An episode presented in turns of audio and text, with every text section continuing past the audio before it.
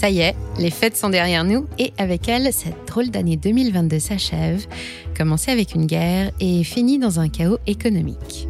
Une page se tourne et à ce sujet, nous vous présentons tous nos voeux pour cette nouvelle année, qu'elle vous soit riche de rencontres, de bons moments et surtout de belles opportunités d'investissement. Alors justement, savons-nous déjà à quoi elles vont ressembler, ces opportunités, cette année? Difficile à dire dans une ambiance pareille. La reprise de l'épidémie de Covid-19 en Chine, ou les tensions entre la Russie et le monde occidental, ou encore l'implication croissante des États-Unis dans le dossier de Taïwan, voici les principaux risques qui pèsent sur l'économie mondiale. Et à l'heure actuelle, il est quasiment impossible de se prononcer sur leur évolution, alors personne ne s'y essaye. Par contre, ça ne décourage pas économistes, analystes et experts de tous horizons d'émettre leurs prévisions sur nos activités en 2023 dans l'hypothèse d'un maintien des conditions actuelles. Et c'est ce qui nous intéresse aujourd'hui, d'autant plus que les avis sont partagés. Les plus optimistes tablent toujours sur un atterrissage en douceur aux États-Unis, pendant que d'autres, plus prudents, s'attendent à des creux de 6 mètres et une houle infernale sur les marchés. Oui, 2023 va être une année pivot, mais dans quel sens va partir l'économie? Taux, dette publique, marché boursier et obligataire, marché immobilier, inflation, croissance. Voici sur Money Radar une petite synthèse qui devrait nous aider à savoir dès maintenant comment se préparer et pourquoi pas faire de bonnes affaires parce qu'il n'y a pas de meilleur moment qu'une crise pour ça. Et ce n'est pas moi qui le dis, mais la quasi-totalité des milliardaires de Wall Street.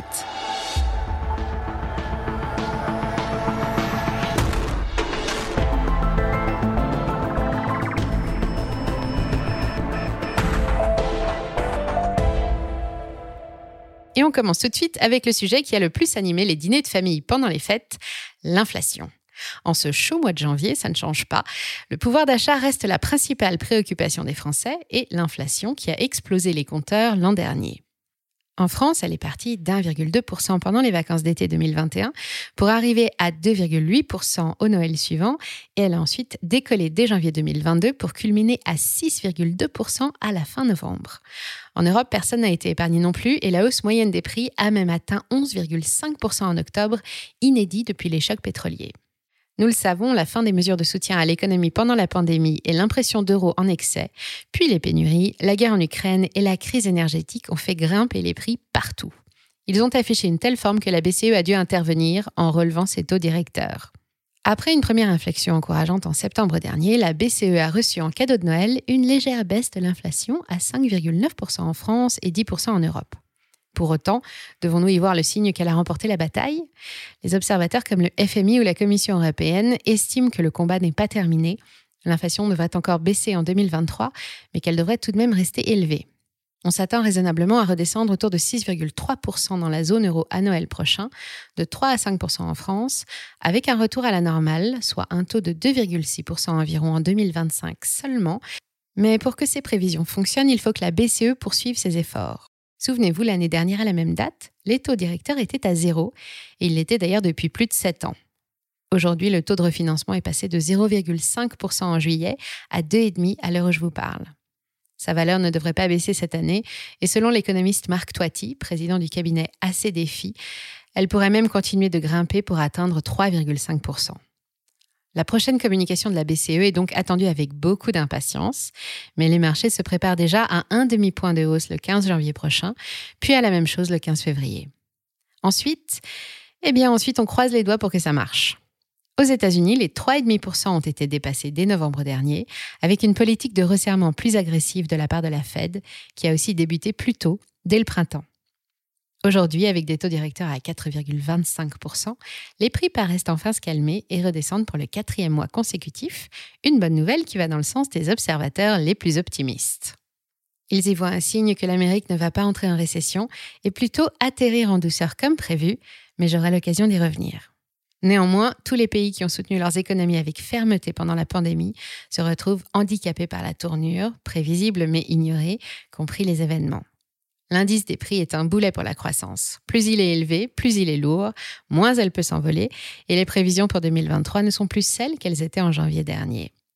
Ainsi, du côté de la Banque mondiale, on s'attend dorénavant à une croissance mondiale de 1% seulement en 2023, contre 3% prévu en début d'année 2022, avec pêle-mêle plus 1,1% aux États-Unis, plus 0,2% en France, 0% dans la zone euro et 4,3% seulement pour la Chine.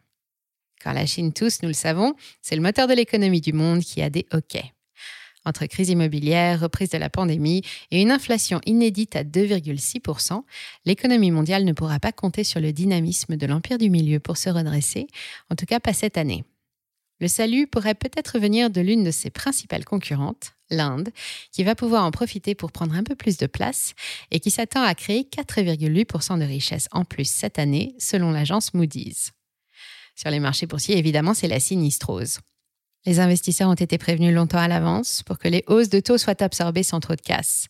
Mais perspective de profit en baisse, plus poursuite du resserrement monétaire, égale, le moral n'y est pas et aucune grande place n'est épargnée, avec des secteurs plus touchés que d'autres, la tech en tête. À New York, le Nasdaq a perdu quasiment un tiers de sa valeur depuis son plus haut en novembre 2021, et le célèbre fonds ARK Invest, spécialisé sur les technologies disruptives, a fondu de 79%. En regardant le SP500, les marchés américains ont reculé de 16,7% après être descendus à moins 23% en octobre dernier. Mais ils performent mieux que les Asiatiques, avec un MSCI Asia qui recule de 17,55%. Parmi les moteurs de l'Asie, on retiendra moins 12,13% à Shanghai et moins 7,97% à Tokyo, qui doit aussi faire face à un crack obligataire. Côté émergent, l'Inde est dynamique, mais le secteur reste volatile et risqué. Le MSCI Emerging Markets recule de 15,2%. Paradoxalement, c'est en Europe que la bourse résiste le mieux. L'Eurostox recule de 6,69% sur un an, après avoir dégringolé de plus de 23% entre octobre 2021 et octobre 2022 moins 8,39% pour le DAX allemand qui résiste bien lui aussi, mais ne fait pas aussi bien que notre CAC 40 quand il affiche un petit moins 4,97% après une belle reprise. En effet, les grosses valeurs nationales ont donné des sueurs froides à leurs actionnaires quand elles ont perdu en moyenne près de 18% à l'automne dernier. Mais la reprise est dynamique et nous prouve la confiance des investisseurs. Les marchés actions vont se montrer capricieux encore pendant quelques mois, en Europe comme aux États-Unis, jusqu'à la stabilisation des taux qui annoncera aussi probablement la fin de la correction. Si les actions vous attirent, il s'agit donc d'investir ciblé plutôt que de miser sur les indices boursiers trop généraux. Parmi les cibles privilégiées d'investisseurs en mal de profit, les matières premières devraient encore tirer leur épingle du jeu cette année. Selon les conclusions des experts de chez Goldman Sachs, ce sera une nouvelle fois la classe d'actifs la plus performante. Après plus 42% en 2021, plus 23% en 2022, on attend plus 43% en 2023 pour le SP Commodities Index. L'or, le platine et l'argent devraient aussi en profiter. Le métal jaune a vu sa valeur bondir de 11% en trois mois et ça ne va pas s'arrêter. Les banques centrales des BRICS se ruent sur les métaux précieux et forcent les cours à briser leur résistance. On n'avait pas vu de tels mouvements depuis plus de 50 ans.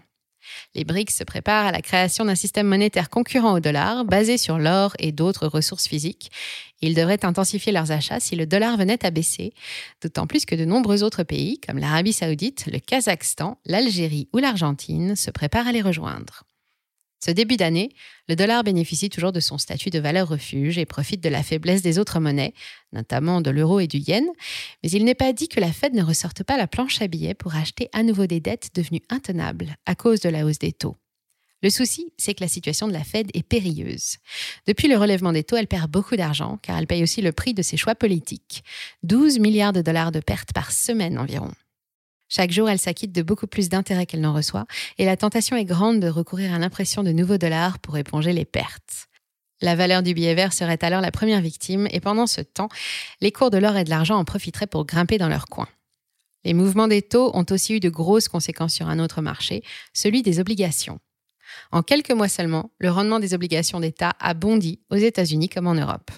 Il est passé un peu partout de 0% à plus de 4%, par exemple en Italie et en Espagne, avec deux conséquences. D'abord, le marché secondaire a perdu en moyenne près de 20% de sa valeur, plaçant 2022 en tête du classement des années noires pour les porteurs d'obligations. Forcément, avec de nouveaux titres émis à 2 ou 3%, quel est l'intérêt d'acheter ce qui ne rapporte que 1 ou 0% L'autre conséquence, c'est que les États vont devoir emprunter plus cher, beaucoup plus cher, ce qui m'amène maintenant à parler de la dette. Rien qu'en France, toujours selon Marc Toiti, la hausse des taux et les remous sur le marché obligataire vont créer un surcroît de 120 milliards d'euros d'intérêts supplémentaires. Pour se faire une idée, nous finissons en octobre 2022 avec 2 956,8 milliards d'euros de dette publique. Le remboursement des intérêts de cette dette, ce que l'on appelle la charge de la dette, qui figure au budget de l'État, est déjà passé de 36,9 milliards d'euros en 2021 à 49 milliards en 2022.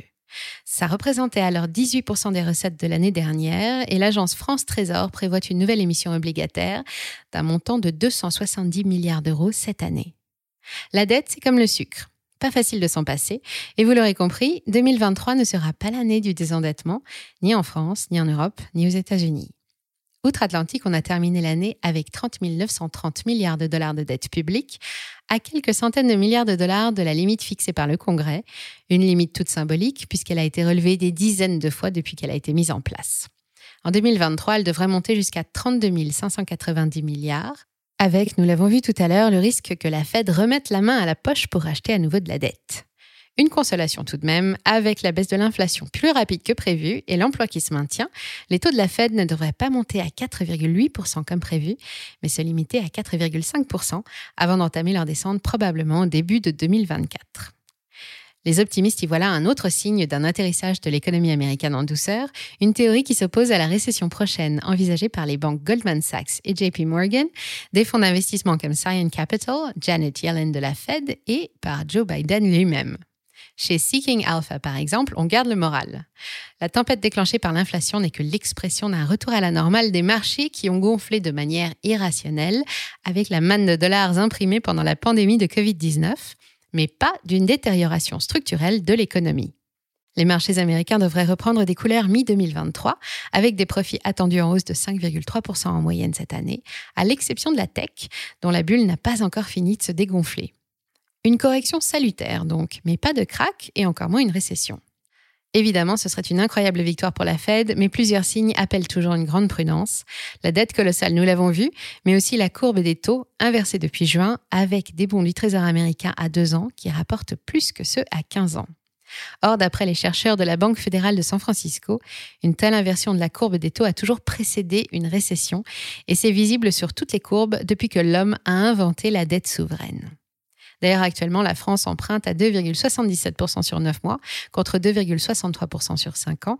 Et entre les obligations sur 1 an et sur 10 ans, la différence de rendement est seulement de 0,006%. Mais si récession il y a, alors les investisseurs sont prévenus et peuvent s'y préparer. Et ça, c'est inédit. Il reste une classe d'actifs que je n'ai pas encore abordée, c'est l'immobilier. La Chine et les États-Unis font déjà face à une forte contraction de leur marché. Nous en avons parlé dans des vidéos dédiées sur la chaîne, avec des baisses de 20 à 30% selon les villes. Et l'Europe, toujours en retard, commence aussi enfin à voir les prix redescendre d'un cran ou deux. En France, l'attrait pour la pierre est toujours aussi élevé, mais la hausse des taux directeurs handicape gravement les acheteurs potentiels qui ont besoin d'un prêt immobilier. Conséquence, après avoir atteint des sommets inédits, stimulés par le crédit quasi gratuit, le marché se retourne enfin. Il ne se retourne pas de la même façon partout, ni avec la même intensité, mais c'est mécanique. Dans l'ancien, les transactions ont reculé de 6,5% en 2022 et les prix, eux, devraient baisser de 5 à 10% cette année. En cause, la baisse d'acheteurs solvables, mais aussi la loi climat et résilience de 2019, qui s'applique à partir du 1er janvier et qui oblige les propriétaires de passoires énergétiques à faire de coûteux travaux pour louer leurs biens anciens. À terme, ce sont 5 millions d'habitations qui se retrouvent concernées et 410 000 d'entre elles vont probablement se retrouver sur le marché cette année et accentuer la pression à la baisse sur les prix. Il y aura donc certainement de belles affaires à faire pour les candidats à l'accession, décidés à se retrousser les manches pour transformer ces biens en cocon douillet, mais attention au coût du crédit. Côté neuf, les professionnels s'attendent à une nouvelle année de recul. L'inflation, principalement les prix d'énergie et les pénuries de matériaux, ont fait bondir le coût de la construction. Selon la Fédération française du bâtiment, en 2022, alors qu'on était plutôt optimiste en début d'année, les réservations de maisons neuves ont reculé de 30% et des appartements de 15%. En 2023, le secteur va encore pouvoir compter sur des mesures de soutien, comme le maintien du prêt à 0% et de dispositifs fiscaux incitatifs, mais tant que les prix ne seront pas revenus à la normale et que les taux ne se seront pas stabilisés, difficile d'être optimiste. Bis repetita en Europe, chez PricewaterhouseCoopers, on envisage la poursuite de la baisse des prix, inévitable même, dans 30 des plus grandes villes européennes. Une correction salutaire ici aussi, qui gomme plusieurs années d'excès et qui devrait à terme permettre aux acheteurs exclus par la fièvre immobilière de revenir sur le marché dès l'automne prochain. À moins bien sûr que le coût des crédits devenu prohibitif ne les maintienne dehors. Mais d'ici là, dans le neuf comme dans l'ancien, le résidentiel est désigné à l'unanimité comme le secteur le plus sûr en termes de régularité des revenus, particulièrement les biens spécialisés ou adaptés aux seniors et les maisons individuelles en périphérie de grandes villes ou en villes de taille moyenne, avec jardin évidemment.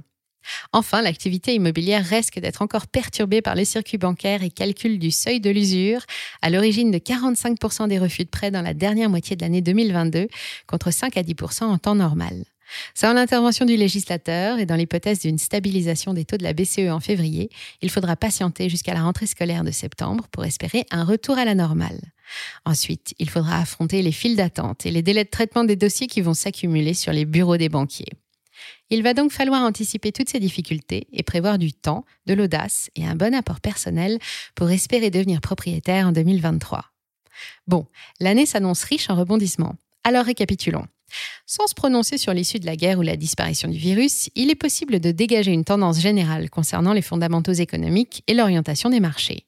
Les optimistes refusent de parler de récession et préfèrent voir dans le recul général de l'économie mondiale une sorte de retour à la normale après des années de folie. Les autres gardent en mémoire que sans même parler de géopolitique ou de la situation sanitaire, la tempête inflationniste et la crise énergétique ne sont pas encore résolues. Les taux directeurs américains et européens vont encore monter, mais sans doute moins que prévu. C'est une bonne nouvelle pour les marchés qui ont plus de visibilité pour élaborer leur stratégie. Mais prudence jusqu'à la mi-2023, les actions devraient continuer à se faire secouer au gré des statistiques de l'inflation. Si vous êtes attentif, il pourrait y avoir de belles affaires à faire sur le long terme, comme toujours en temps de crise. L'or brille de mille feux sous l'impulsion des banques centrales. Le poids de la dette américaine et la dégradation du bilan de la Fed pourraient peser fortement sur le dollar et donc ricocher sur le prix des métaux précieux. À prévoir aussi la poursuite du crash sur les marchés obligataires, qui pourrait mettre en danger les rendements des gros détenteurs, comme les fonds de pension ou les fonds en euros des assurances vie. L'éclaircie immobilière est bien là elle aussi, mais pour pouvoir en profiter, il va falloir montrer patte blanche et un dossier en béton. Les candidats doivent se préparer à emprunter aux mêmes conditions que leurs parents il y a 20 ans de ça, avec toutefois des prix qui ont quasiment triplé. Je vous rappelle les normes, 35% maximum d'endettement net et 20% d'apport, et gare au seuil de l'usure. Enfin, même si la Chine rouvre ses frontières et que les efforts des autorités financières commencent à porter leurs fruits, la croissance ne sera évidemment pas au rendez-vous cette année. Il s'agit donc de bien étudier les marchés pour dénicher les meilleures opportunités. Viser les valeurs antifragiles, les matières premières convoitées et les entreprises qui disposent d'avantages concurrentiels exclusifs. Pour savoir dans quel panier, au pluriel, mettre vos œufs cette année, pensez à vous abonner à la newsletter Money Radar. On analyse pour vous les meilleurs actifs. Merci d'avoir suivi cet épisode jusqu'au bout. Si ça vous a plu, on compte sur vous pour le partager autour de vous. Laissez un like ou une bonne note et vous abonner pour être informé des prochaines sorties. Et moi, je vous dis à très bientôt sur Money Radar.